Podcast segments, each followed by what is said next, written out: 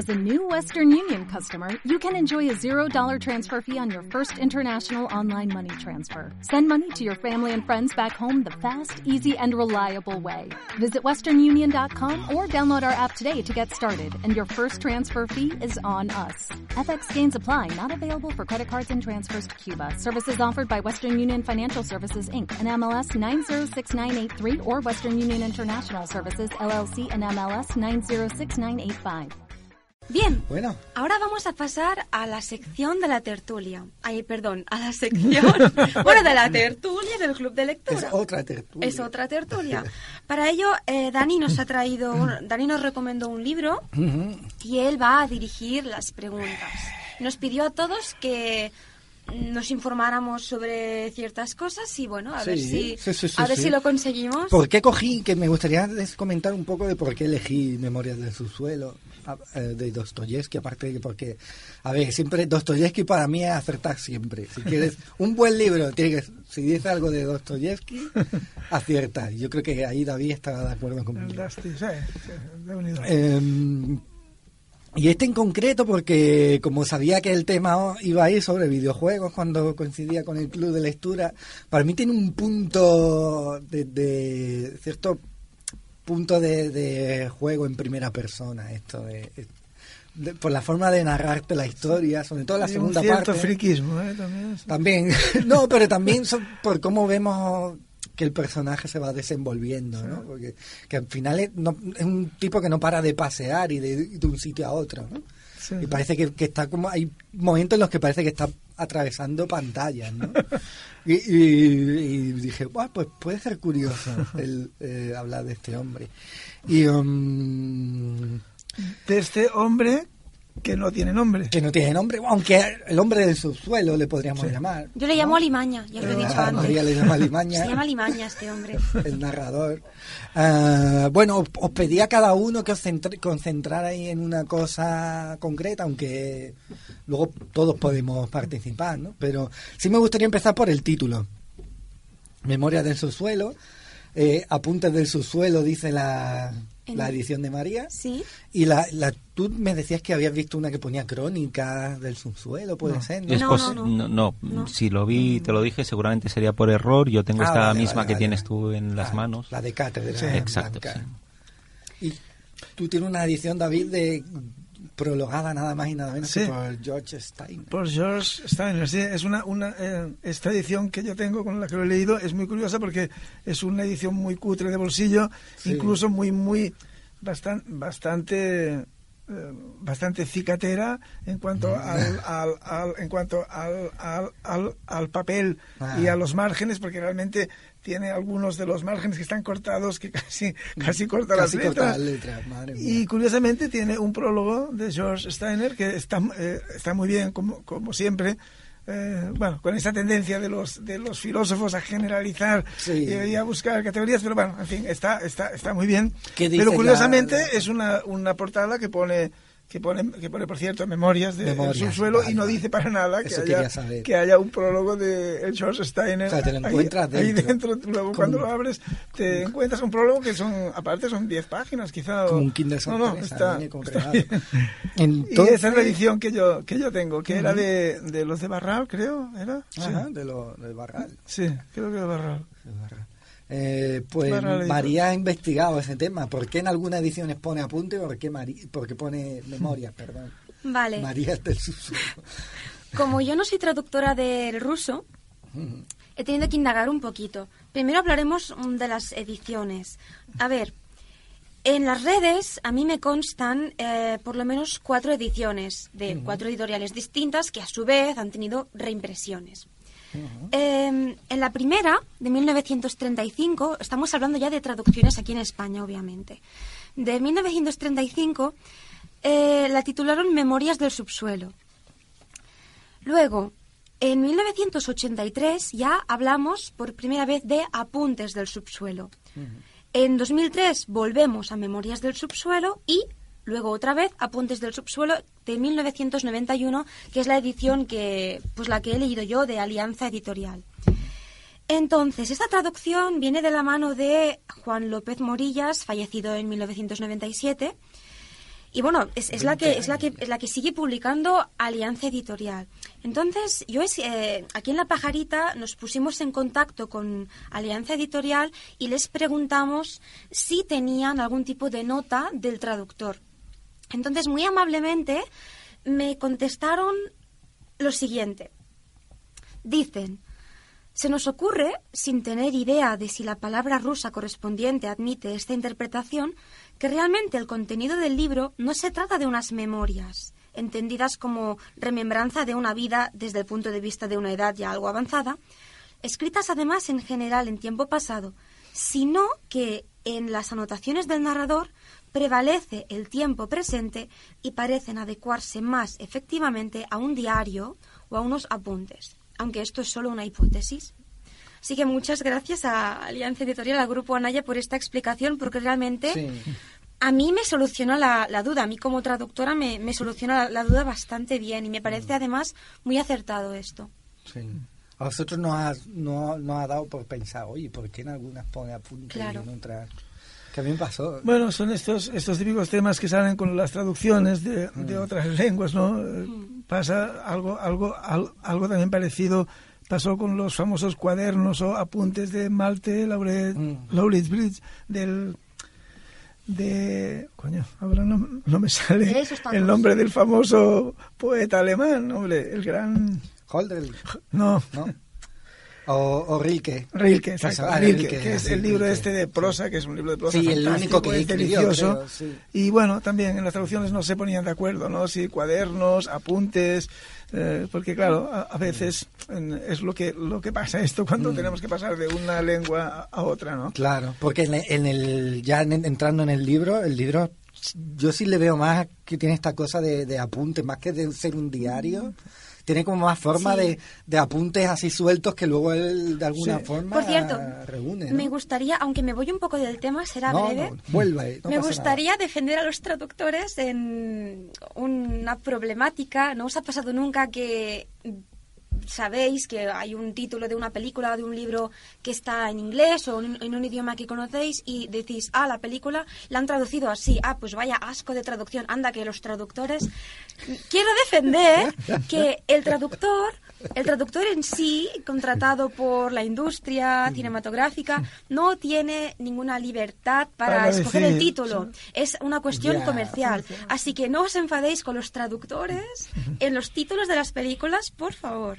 ya está, volvemos Igualmente la gente seguirá haciéndolo. Exacto, pero yo lo digo. Venga, volvemos, volvemos al tema. Al tema volvemos. Vale, vale. Pues sí, lo que tenemos un poco es por contar un poco a, los oyentes lo que lo que se van a encontrar, ¿no? Tienen una primera parte, digamos, más, más filosófica, ¿no? En la que... Sin el más. Bueno, filosófica, sí, es verdad, sin el más. La primera parte mm. filosófica, ¿no? Es, prácticamente un ensayo. Sí, es un ensayo. Es un ensayo, sí. Y una segunda que lo que vemos es la, como una especie de aplicación práctica, de como tú bien dices de eso de Dostoyevsky, que esto lo he escuchado varias veces, pero llevado al extremo, o sea, sí, siempre lleva lleva los estos, estos, estos conflictos humanos o mm. estas obsesiones o estas pasiones las lleva hasta mm hasta, hasta la extenuación, hasta, hasta el paroxismo, ¿no? Casi. y digamos que estira la cuerda, estira mucho, mucho la cuerda, siempre. Es algo típico de Dostoyevsky. Sí, por eso me gusta. Tú, eh, José, has, has estado pensando, bueno, leyendo y, centrándote en el personaje, ¿no? En el narrador. Bueno, yo la verdad es que cuando, cuando avanzaba las páginas de la primera parte de esta novela, mm. eh, estuve a punto de llamarte o ponerte un mensaje y, flipabas, ¿no? entonces decirte, pero vamos a ver, tú me has pedido el perfil psicológico del personaje y aquí lo que hay es un contenido de pensamiento filosófico, ¿no? Entonces, digo, ¿qué, ¿qué, perfil quiere que saque este hombre yo? No sé, como tú eres lacaniano, pues... y obviamente, pues claro, en la segunda parte sí que podemos empezar a, a, vislumbrar un poco eh, cuál es el cuál sería el sujeto ¿eh? por lo tanto el perfil psicológico que habría detrás de este narrador que a mí me ha planteado ciertas dudas de hasta qué punto que, que sea verosímil no, lo que iba a decir es que en este caso hasta qué punto el pensamiento que hay en esta primera parte de, la, de, las memorias del subsuelo em, corresponde a este supuesto narrador, sí, o corresponde más al pensamiento propio del autor, ¿no? Esta, esta sería... Esa, esa, primera parte yo, yo, yo veo, ¿eh? yo veo particularmente que es, que es la forma en que él intenta justificarse. Claro. Él está intentando justificar su comportamiento que luego veremos que realmente increíble, desafortunado, infame, ¿no? Entonces quizás es una forma de, justificarse, pero sigue, sigue. Bueno, quizá esa sea una, una de las pretensiones, pero aún así yo creo que en realidad la pretensión primera de esa de esta primera parte de, de, la obra em, es, exponer un tipo de pensamiento. Hmm, en realidad, yo creo que, que este es el, objetivo ¿no? principal y me resultó bastante desconcertante y, y, por momentos también un poco cansino, voy a, decirlo, ¿no? porque el, el discurso, pese, a que yo soy un amante de las digresiones y de, y de que la literatura de ficción cuente con la posibilidad de acercarnos a, a reflexiones sobre la condición humana, principalmente, que es lo que se aborda aquí en, en esta en esta obra y, cuestiones muy muy intrincadas de, del individuo eh, la paradoja el, la benevolencia del mal ¿no? O sea, quiere decir un poco, por lo tanto, ahí habría también una cierta contradicción.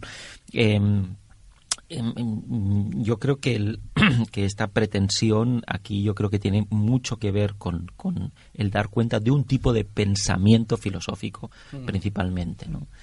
Em, me gusta que haya este tipo de, de, reflexiones que además ocupen espacio que no mm. sean eh, meros eh, aforismos o, meros apuntes, sino que, que las digresiones puedan tener un cierto, un cierto recorrido, pero me ha sorprendido y hasta cierto punto llegó un momento que dije, bueno, espero que en algún momento esto cambie, ¿no?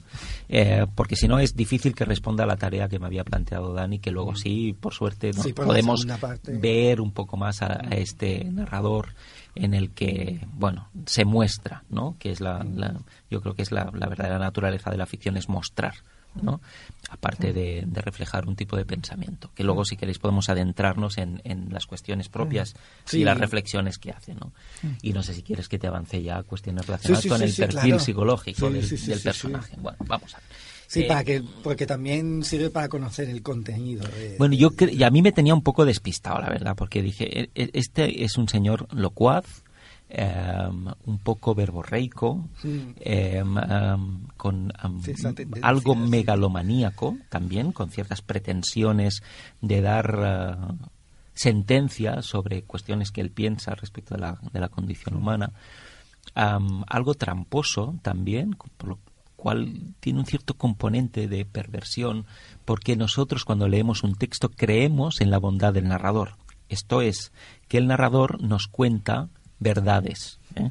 Pero claro, cuando tú lees em, eh, tres, cuatro páginas y, en, y a la quinta te dice todo lo que he dicho es mentira, ¿no? y esto ocurre en, dos o tres ocasiones, mm. o no es del todo cierto, o no, te sitúa en un punto de escepticismo respecto de la historia que te hace estar atento de, de otra manera. Em, y creo recordar, si no voy muy desencaminado, porque tampoco tomé el apunte exacto, pero creo que es en la página 119 de la obra del, de la, de la edición. que tiene que he leído yo también y tiene en las manos eh, Daniel en la que nos da cuenta de, de, una buena parte del perfil psicológico no cuando él nos cuenta que muchas veces regresa a casa y que y que regresa enfermo Em, y que mm, por momentos ha tenido muchas ganas de hablar, de contar cosas, y luego llega que, mm, completamente deprimido, no, nos está reflejando eh, lo que en la psiquiatría de entonces eh, podría considerarse como un trastorno maníaco depresivo eh, y que hoy día conocemos más actualmente como el trastorno bipolar.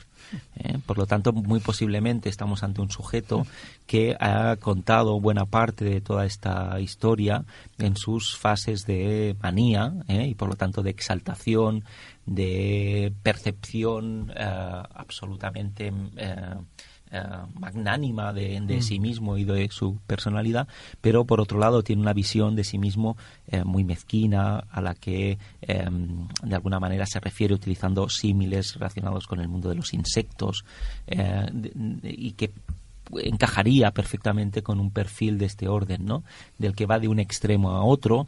Me ha quedado la duda de si realmente estaríamos en un contexto de un personaje de ámbito psicótico porque justamente la psicosis em, eh, queda definida en, y, bueno yo soy muy estoy bastante de acuerdo con esta afirmación que viene más del, del, psicoanálisis lacaniano que de la psiquiatría clásica que tiene que ver con el, eh, el hecho de la certeza de que eh, el loco está firmemente convencido de que sus disparates, si podemos llamarlos así, a sus delirios, son ciertos y, son, y lo son desde un punto de vista incuestionable y este em, narrador, este personaje es alguien que duda, duda de sí mismo, de su propio discurso, mm. pero al mismo tiempo mm, transmite una fuerte convicción sobre lo que dice. Por lo tanto, ahí he tenido alguna duda de si esto se plantearía más en un entorno psicótico o en un entorno neurótico. Algunas cosas me han hecho pensar en que sí había un contexto, un contexto psicótico. Sí, pero es un personaje quizá es muy lúcido es que eh, puede que sea demasiado lúcido como para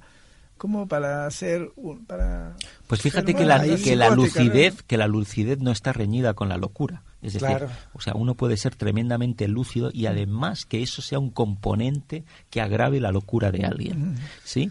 Entonces, por ejemplo, uno de los indicadores de locura es el que haya pensamiento referencial, ¿sí? Que aquí no está del todo claro, pero este episodio que él relata con el oficial, cuando quiere enfrentarse a él, eh, ¿no? Eh, y que podríamos pensar que, tiene un elemento eh, estrictamente neurótico, pero no es no es cierto, ahí me hizo pensar y dudar mucho, porque para él eso significa la dignidad, ¿no? o sea, atacar a alguien ¿no? es, la dignidad. Es la dignidad, ¿no? Entonces, ahí yo pensé que, que, que, este personaje, ¿no? Que totalmente pasa sin tener en cuenta lo que está ocurriendo, ¿no? Eh, con, el, elemento referencial en el psicótico em, tiene que ver con el hecho de que un elemento absolutamente neutro del entorno en el que se desarrolla le transmita un mensaje propio y exclusivo para él. ¿sí? Es la persona que entra al metro, ve un cartel que es una publicidad, que está para todo el mundo y él piensa que eso se lo están diciendo a él. Hay, un elemento ahí referencial y me parecía por momentos que quizá podría haberlo en algunas, en algunas escenas. lo del encuentro este con el oficial, que pero un, tuvo un choque realmente con este personaje, ¿no? Cuando cuando cuando él entra en la, en la, taberna, esta, entonces el oficial este simplemente le, le, le, aparta sin miramientos y luego lo saca fuera. Pero claro, luego todo ese, ese desarrollo tan algo cuando aquel oficial, esa persona ya ni siquiera piensa en él ni se acuerda, para él eso se convierte en mm. una en una obsesión. Pero él describe eso, ese proceso mental suyo con absoluta o sea, con absoluta sinceridad y con eh, siendo consciente, siendo lúcido de que, de que eso es una cosa, es un comportamiento absurdo y demencial, pero que él no puede evitarlo y que bueno, pues este es el otro el otro criterio que, que ayuda, ¿no? Porque en, términos clínicos eh, la, la nosognosia o la falta de conciencia de enfermedad es uno de los criterios que permite eh, diagnosticar la psicosis. Pero es cierto también que la mayoría de los psicóticos en las fases en las que no están Em, con crisis agudas, em, son capaces de ser conscientes ¿no? de que tienen una enfermedad, del tipo de enfermedad que tienen. Obviamente cuando entran en, delirios y alucinaciones y la medicación no consigue eh, controlar todo esto, pues no, pero en las fases en las que no están agudizados sí tienen conciencia de esto. Por lo tanto, el criterio de la anosognosia, ¿no? que sería la, el término psiquiátrico para eh, introducir este criterio y tenerlo en cuenta a la hora de diagnosticar una psicosis, eh, en este caso pues también andaríamos un poco ahí al límite. Esto en cuanto a las cuestiones que tienen que ver con la patología que este individuo pueda sufrir, ¿no? Pero luego hay eh, otras cuestiones que no tienen que ver tanto con la patología no con, como con la personalidad. Y esto es un, un, elemento distinto. En psiquiatría se dice de una manera sencilla que las personas enfermas mentalmente sufren y las personas que tienen un trastorno de la personalidad hacen sufrir. Esto obviamente, obviamente es un reduccionismo, ¿no? Pero en cualquier caso nos sitúa ante una panorámica y nos hace comprender mm. cosas, ¿no? Porque este personaje también tiene algunas desviaciones de personalidad, sobre todo las que eh, fundamentan su felicidad en el sometimiento del otro, ¿no? Y eso em, obviamente lo configura como un personaje de un perfil psicológico intrincado, complejo, eh, extremo, eh, por momentos inaudito también, pero que nos muestra una realidad eh, mm, que al final reconocemos como perfectamente posible y creíble y acaba de encajar todo eh, en, en, una obra desconcertante al inicio, eh, eh, estimulante al, a la mitad. Y inquietante al final. Y, muy, muy, muy inquietante al final. ¿no? Bueno, no sé si de alguna manera he podido eh, responder a... Ya lo creo. Tengo una pregunta que te la hago a ti, te, viene a ti, pero en realidad está abierta a todos. ¿eh? Em, y es si este personaje puedes, podría ser de otra manera, en el sentido de con trabajo, con ayuda. O sea, o, es, o, es, o es inevitable. O sea, ese mal que él ejerce eh, es, inevitable o, no lo es.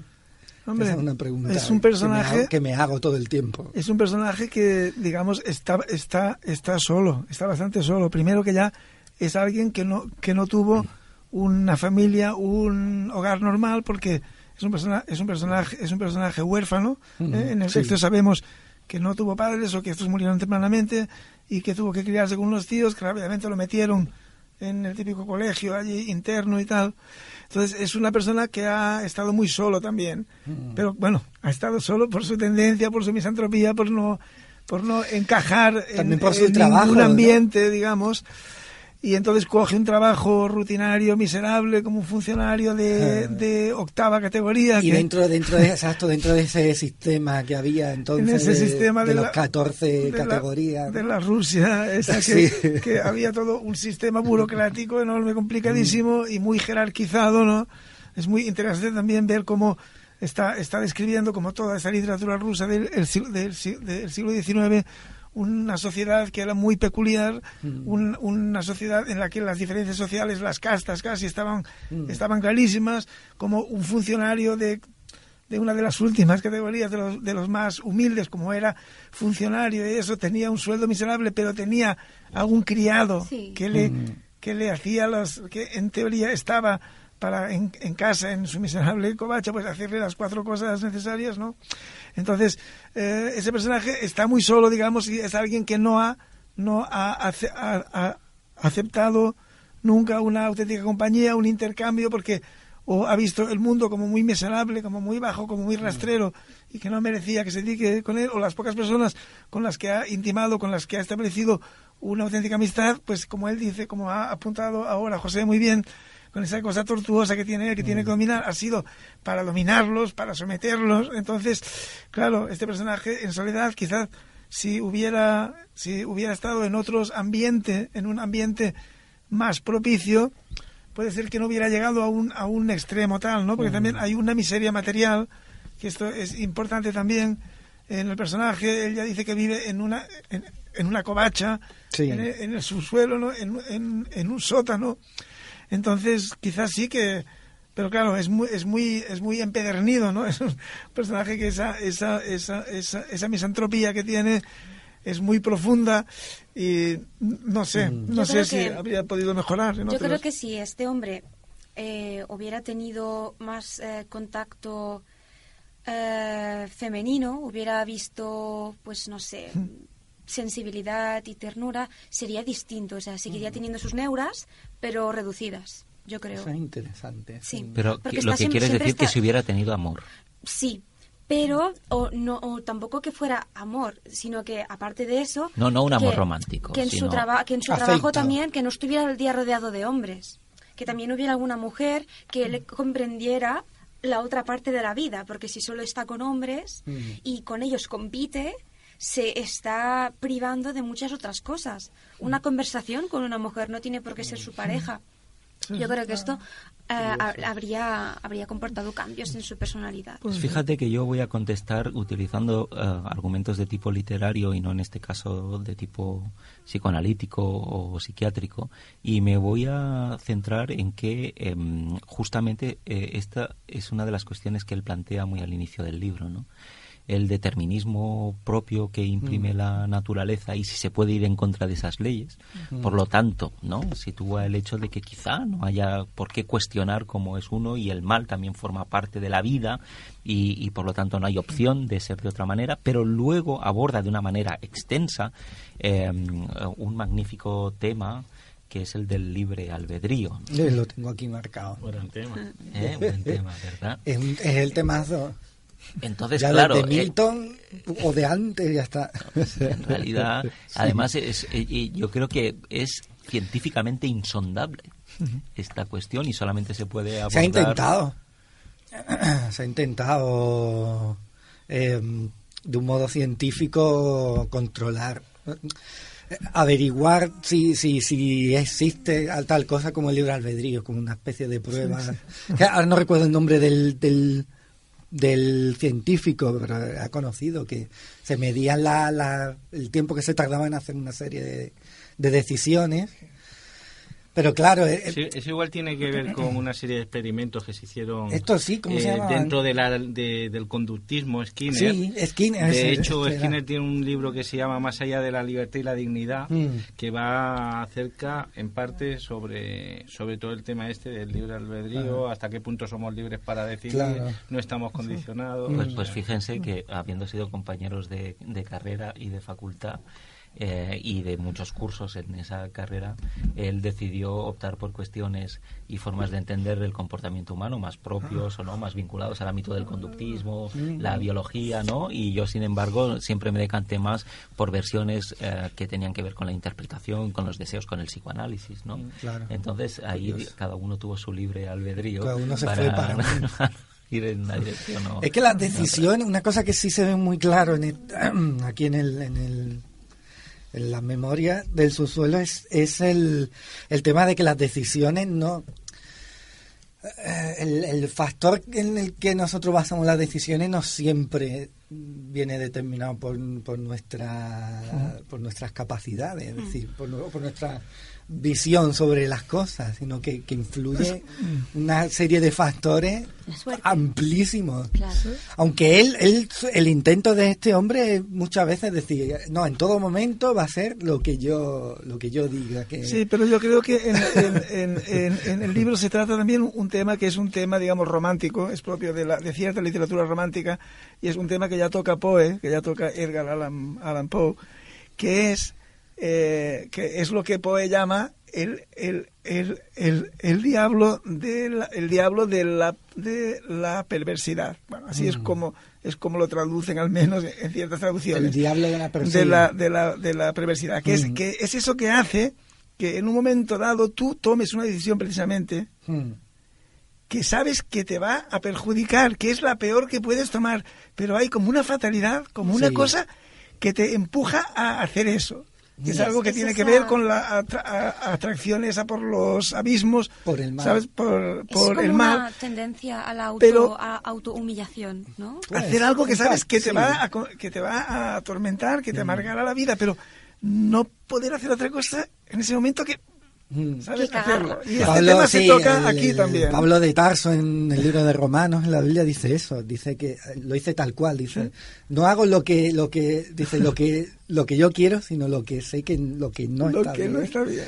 Dice, eso es lo que quiero hacer. Y entonces el tema se toca aquí, pero quizás ahí es el único caso en el que existe el libre el libre albedrío de verdad.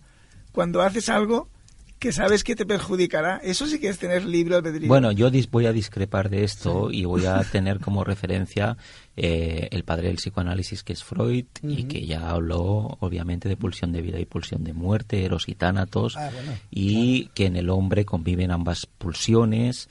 Eh, y en muchos casos eh, esta convivencia se da de manera patológica y, de alguna manera la atracción por la fatalidad y por la muerte y por la autodestrucción vienen determinadas por estas pulsiones que están a un nivel inconsciente y que eh, no tengo tan claro que ese tipo de decisiones contra las que el individuo o el sujeto no puede ir no tengan tanto que ver con determinismos de tipo inconsciente eh, que obviamente estarían a, eh, fuera del alcance del supuesto libre albedrío. Mm. Por lo tanto, creo que el libre albedrío tendría bastante que ver con el hecho de em, liberarnos de, esos de ese determinismo inconsciente.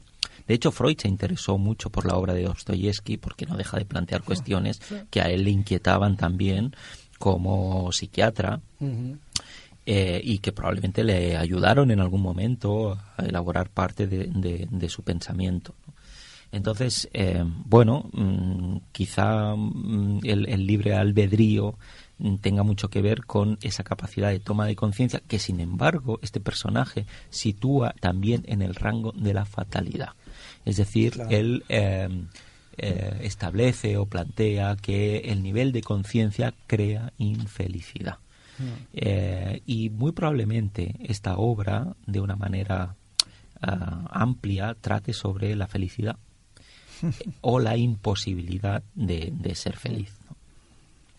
Y, bueno, yo mm, creo que, esta imposibilidad que plantea también se la plantea el psicoanálisis. Y de hecho, em, no, no, me deja de llamar la atención también que se hable de memorias del subsuelo, cuando el subsuelo podría ser también una analogía del inconsciente. Sí, yo lo entendía así. Que hablaba de, del individuo, de lo más profundo del individuo. Y quizá este narrador al que, no es visible. Exacto. este narrador al que al que no le hemos puesto nombre coincida. ¿Cómo que no? Alimaña. Bueno. María lo ha bautizado como Alimaña, pero quizá podría corresponder con el, con el narrador propio del ello. Es decir, cuando el ello, cuando ello, yo y super yo. ¿eh? Está el ello albergaría la parte más amplia del individuo donde se albergan las pulsiones, los deseos, eh, que no se pueden eh, permitir que emerjan a la conciencia, porque si emergen, sí, es cuando desestructuran em, y, que por lo tanto tienen que estar reprimidos para, para poder construir un individuo sano, con un yo desarrollado perfectamente integrado en la sociedad, em, y que solamente el psicoanálisis de una manera conducida, con esta asociación libre, con preguntas adecuadas del terapeuta, pueden hacer que emerjan no ya a la conciencia, sino a una conciencia acompañada para que eso no ah, traumatice al individuo. Porque hay una, un cierto, una cierta concepción traumática del hecho de ser consciente. Y de hecho lo es. ¿eh? Cuando uno es consciente de algo, eso puede generar un trauma en la, en la persona. ¿eh? De hecho, hay un trastorno que se llama trastorno por estrés postraumático que tiene que ver con el hecho de haber sufrido, presenciado o asistido a hechos verdaderamente graves, ¿no? Y esos hechos verdaderamente graves pueden provenir también del propio inconsciente, de cosas que tenemos reprimidas. Pero él también, en el personaje este, que es un auténtico, es un auténtico, por cierto, un auténtico antihéroe, pero no el, anti, el antihéroe de tipo, tipo digamos, Woody Allen, que, es simpático, no, es el antihéroe de verdad, o sea, porque es que la caga constantemente y, es y hace una, o sea, comete unos actos, toma unas decisiones que son execrables, que no tienen ningún atractivo, es un personaje infame, ¿no? Sí. es el verdadero antihéroe. Pero el personaje este no deja de tener, se oye por ahí, yo creo que hay una vocecilla que tiene un cierto, un cierto mesianismo, en el sentido de que él es el auténtico, es el auténtico hombre en la máxima circunstancia, en la máxima potencia, el hombre libre, ¿eh? el ser humano que es libre de verdad. Y esa primera parte filosófica ¿eh? expone todo, todo eso para luego, mm, digamos, en la, en la, en la, segunda parte poner el, el, ejemplo práctico y lo que quiere demostrar eh, es que él es, él es realmente libre y, y, quiere contradecir ciertas teorías que dicen que las personas son infelices se, complican la vida, acaba, acaban mal porque son ignorantes, porque no, porque no tienen los conocimientos, que es esa teoría tan... Pero bueno, que yo creo que ahora está bastante, bastante superada, ¿no? Pero que, y que por lo tanto una persona con una formación, con una cultura, con una serie de cosas, pues puede obrar bien, y obrar simplemente para, para, su, para su beneficio y para ser feliz y para estar mejor. Entonces, él lo que quiere, lo que quiere demostrar con todo esto es que el ser humano no tiene por qué hacer lo que le conviene para la felicidad, sino que incluso aunque tenga, aunque tenga esos conocimientos, esa cultura que le permitiría obrar bien y por lo tanto ser feliz, pues puede optar por obrar mal y por ser infeliz. Una pregunta. ¿Eh? No busca la felicidad él, porque luego dice que en eso encuentra una especie, un deliquio especial, dice él, una, una especie de placer tortuoso en, en atormentarse por haber obrado mal, ¿no? Mm. Bueno, pero esto también está reflejado en el psicoanálisis, especialmente en el psicoanálisis lacaniano, cuando se diferencia eh, el sufrimiento, sí, del placer como las dos caras de una misma mm. moneda que es el goce. El goce. El goce. Entonces, el goce no es solamente o no necesariamente tiene que ser placentero, sino que en el acto del sufrimiento, en el padecimiento, existe también un goce. Lo de las muelas, que dice. Ah, fantástico este El ejemplo de las muelas, que el, protagonista nos dice que cuando un hombre tiene dolor de muelas, encuentra placer en recordárselo a todo el mundo, e incluso va cambiando los matices de cómo lo dice ese día para hacerlo cada cada día distinto. Os quería hacer una pregunta antes a todos. Eh, ¿Recordáis cuando el protagonista conoce a Lisa, que es una, una, prostituta, muy joven, que tiene cierto punto de inocencia, pero bueno, ahí está la paradoja, ¿no? Es prostituta, pero es inocente. Bueno, eh, yo quería preguntaros, en cuanto él le suelta un monólogo sobre por qué esa no es la vida que ella tiene que seguir, mm. ¿vosotros creéis que la está intentando ayudar o que lo hace para que ella sea infeliz después de la reflexión que él ha hecho? Sí, yo creo que, ¿Quiere perjudicarla o quiere ayudarla? Hace ese monólogo para hacerla sufrir. Para hacerla sufrir. Pero puede ser un sufrimiento beneficioso sí que, o sea, porque si tú le dices, hombre, deja esto, esto que estás haciendo. Para asustarla. Pero si la ponen todo lo peor, en el peor final posible, la enfermedad, la muerte, miseria, entonces quizás ella, ante eso, pues acabe, eh, acabe reaccionando. Perdona, yo no lo he leído, pero es que no, yo creo que no hay que plantearlo como una cosa o la otra. Es que es lo que comentaba ahora David que el sufrimiento le haga llevar al final a dejarlo y a ser feliz.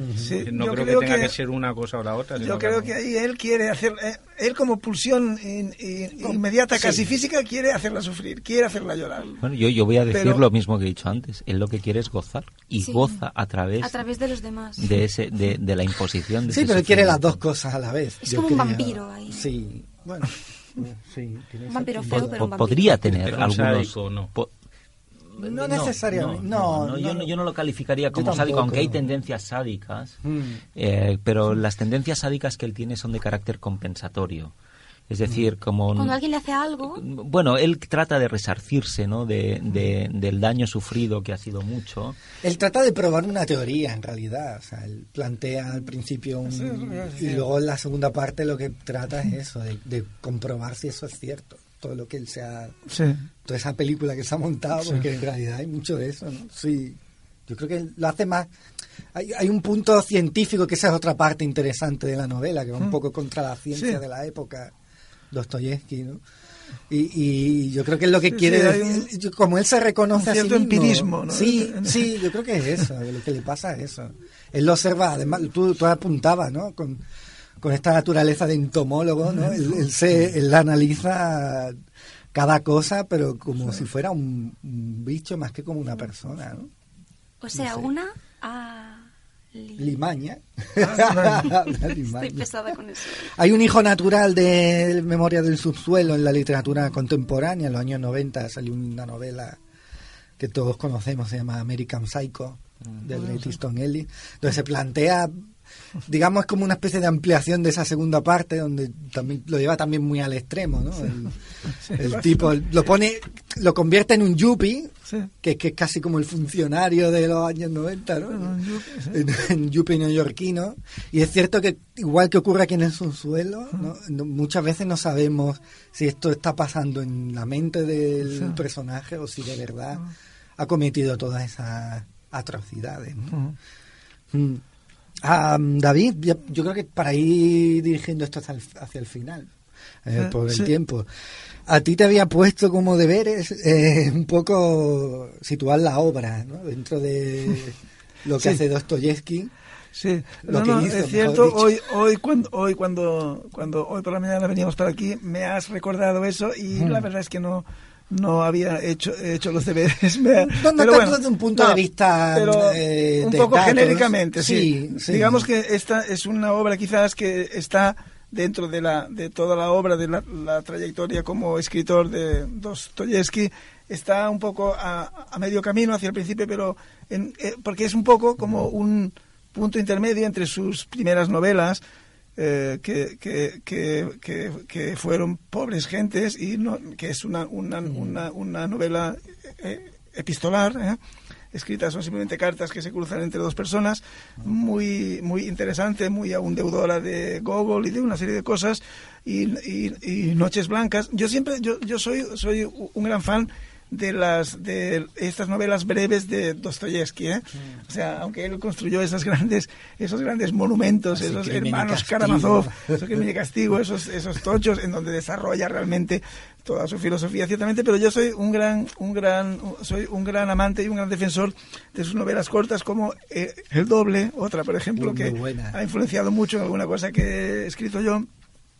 Entonces, eh, entre eso, entre esas primeras novelas cortas que escribió él, que cuando quería ser escritor y, y luego ya cuando ya estaba, cuando ya era reconocido, cuando era todo un personaje, cuando firmó un contrato terrible con un editor que, le, que, que, que, luego le convirtió en un, en, en, un esclavo literario, en cierto modo, durante, al menos durante unos años, que tuvo que cumplir con una serie de obras que le tenía que entregar y empezó a escribir como un desesperado y luego las, las, grandes novelas ya con la pretensión de hacer la gran obra como es Los Hermanos Karamazov.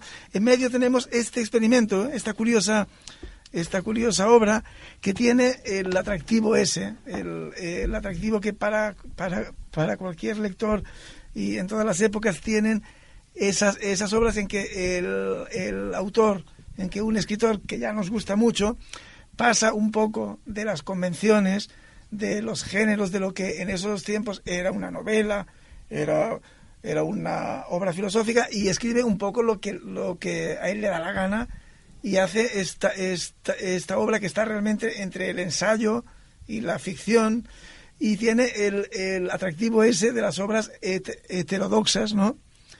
Y, y, es una obra en la que parece realmente que él, él simplemente quería tomar unas, unas notas realmente contar unas cuantas cosas que, que él quería exponer de una forma más filosófica o como ensayo y que en las obras en las obras él desarrolla también, pero de otra forma diferente. Y entonces ha escrito esto y ha creado a este personaje, pero sin la sin esa sujeción a tener que desarrollarlo ya en una auténtica novela, sino poner unos cuantos hechos de la que este personaje narra y luego corta. Al final dice que este este hombre ha seguido escribiendo estas memorias o estos apuntes, depende de cómo lo traduzca el traductor, pero eh, vamos a, dice, vamos a esto dejarlo aquí porque creo que ya mm. queda suficientemente expuesto. Entonces, el, el atractivo de la obra heterodoxa, diferente, parcial o fragmentaria de, de esta obra que, que, escribió él en este momento concreto y eso, eso, eso la convierte en una obra que ha, ha fascinado durante durante durante los, el paso de los años, ¿eh? durante más, más, de 100 años, ha, fascinado a, a, los lectores, a los críticos, ¿eh? a los filósofos y también a, gente como Freud, por ejemplo. Les ha fascinado el, el personaje, este ha ejercido una gran fascinación sobre los lectores. Y eso que siempre tienen las obras que no, que no siguen tanto. Eh, que no, que no siguen tanto una, unas normas de la época, digamos, que siempre, bueno, siempre parecen como más modernas, como más interesantes, más actuales, al no estar ceñidas tanto a, a, una, a, un, a, una, a una serie de, digamos, estructuras, a unos clichés de lo que debía considerarse una novela. Eso para situarlo un poco dentro de, de su obra. Pero es una obra en la que ya habla el personaje, este es un personaje que es sale en otras obras suyas y eh, prácticamente algunos diálogos, algunas cosas que tiene, las podemos encontrar luego también desarrolladas. Pero quizás aquí las ha llevado quizás hasta las, hasta las máximas consecuencias, ¿eh? en el sentido de que es el personaje más abiertamente negativo y que, y que nos expone con más sinceridad y de una forma más descarnada esas miserias, ¿no? Esas miserias. él no estaba en, su mejor momento personal porque su mujer estaba muriendo, tenía una relación con una jovencita que le creaba más remordimiento que otra cosa. O sea, estaba en un periodo chungo, sí. Ah, en una carta que escribió a su hermano Mijail, está fechada el 20 de marzo de 1864, Dostoyevsky le comunica que está trabajando en, este, en esta obra, ¿no? Y dice que le resulta muy difícil de escribir. Concretamente dice, es mucho más difícil de escribir de lo que pensaba. Es necesario que este relato resulte bien. A juzgar por el tono, resultará extremadamente raro y este es brusco y salvaje. Puede que no te guste, le dice al hermano.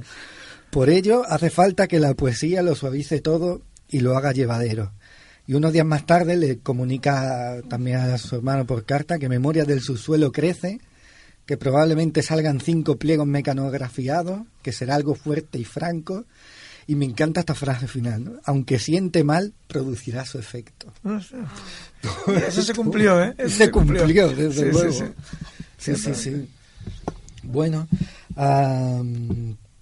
no sé, em, ¿queréis, apuntar alguna cosita antes de, dejar aquí que, de desvelar el próximo. No sé si os gusta la idea, pero me gustaría leer un fragmento de la obra, por si el, oyente le apetece.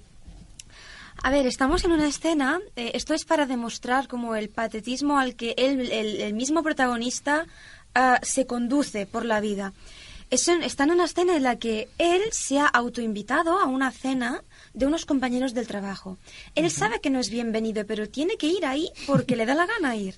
Y además los demás tienen que aceptarlo y si no él puede montar una escena aunque en su en su mente las escenas siempre son más fuertes de lo que son en la realidad porque para él se magnifica cualquier acto que él tenga bueno pues están en un restaurante y han acabado de cenar y entonces eh, es un momento en el que el grupo se traslada en el sofá y él se queda en la mesa sentado porque claro, nadie lo quiere allí. Dice así, se trasladaron de la mesa al sofá.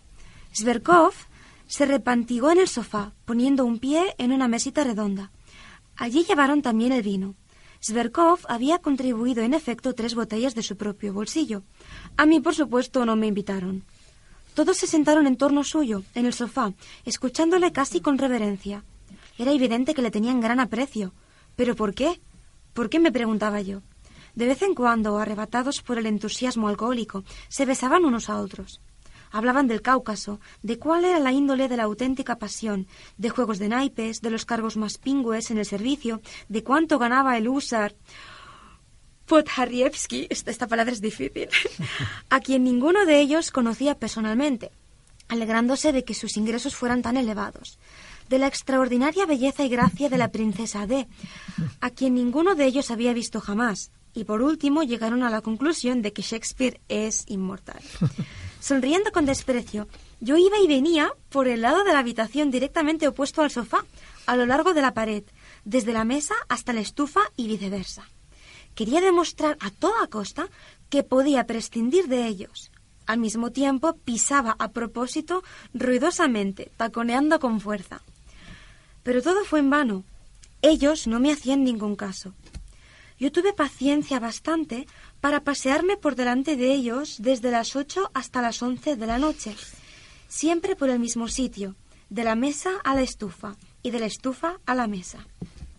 Me paseo así para darme gusto y nadie puede impedírmelo.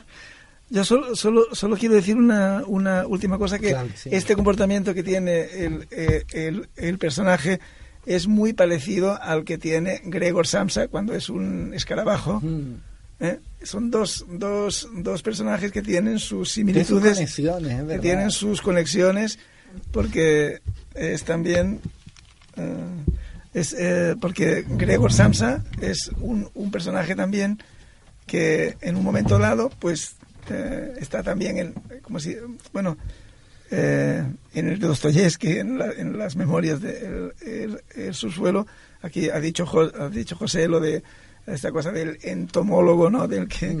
y hay muchas veces que se describe el, propio personaje como un insecto como un como un ser miserable que, que vive en el subsuelo no como si estuviera. Entonces, mm, realmente hay una serie de similitudes de, de cosas que es probable, es, es probable que, que, que, Kafka hubiera leído esta, esta, esta, esta obra o quizás no. O sea, quizás no y coincidieron en alguna serie de cosas, ¿no? Es que, es que hay algo aquí muy propio del escritor, eh, de forma genérica, en este personaje, que es la falta de reconocimiento. Eh, ¿no? Eh, y, el escritor posiblemente encarna en, de alguna manera esta percepción ¿no? de ser alguien inadaptado, mm. de ser alguien magnánimo porque es capaz de contar y construir mm. historias de una forma ¿no? excelsa que muchas veces nadie le hace maldito caso, maldito caso, sí, y que sufre de una manera, ¿no? Como bastante intensa, pero en soledad y sin que pueda de alguna manera manifestarlo abiertamente, porque eso lo haría todavía más un incomprendido. Hmm. Y, creo que esto es muy intrínseco del, escritor. Eh, no así cuando el escritor ya ha conseguido el éxito, el reconocimiento, ¿no? Que quizás sea un poco algo que todo escritor de alguna manera busca, ¿no? aunque lo haga por vías diferentes.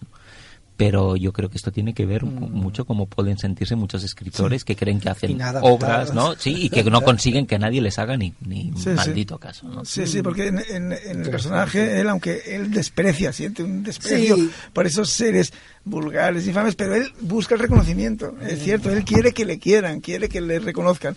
Y cuando decía de las, las similitudes con el escarabajo de Kafka famoso, eh, estaba incluso, incluso, incluso pensando en el comportamiento físico, en la trayectoria de ir por la pared, eh, de, ir, de ir pegado a la pared, dice, desde una, desde una esquina hasta, hasta la otra de la habitación. Y esto recuerda mucho al comportamiento, mm. a las, a las esas correrías del escarabajo de Kafka. Muy bien. estupendo. Ahora eh, José nos va a recomendar la lectura para el siguiente club, ¿verdad? Bueno, pues sí, vamos a recomendar la lectura para el siguiente club y, lo voy a hacer, em, si me lo permites, avanzando un poco em, la temática del próximo programa, ¿sí? Que vamos a dedicar el próximo programa a la literatura de terror. Sí. sí.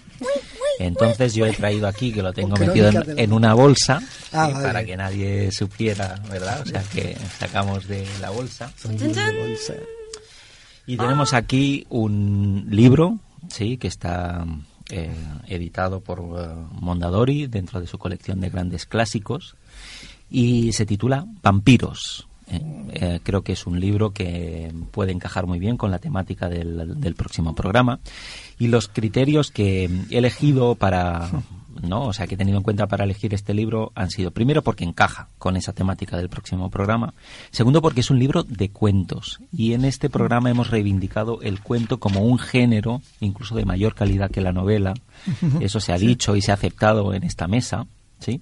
Y porque además eh, y porque además es eh, un, libro de cuentos de autores clásicos, algo que eh, reivindica David, Siempre. ¿eh? el lugar al, al que debemos ir a la hora de apreciar y mm, aprender de la buena literatura.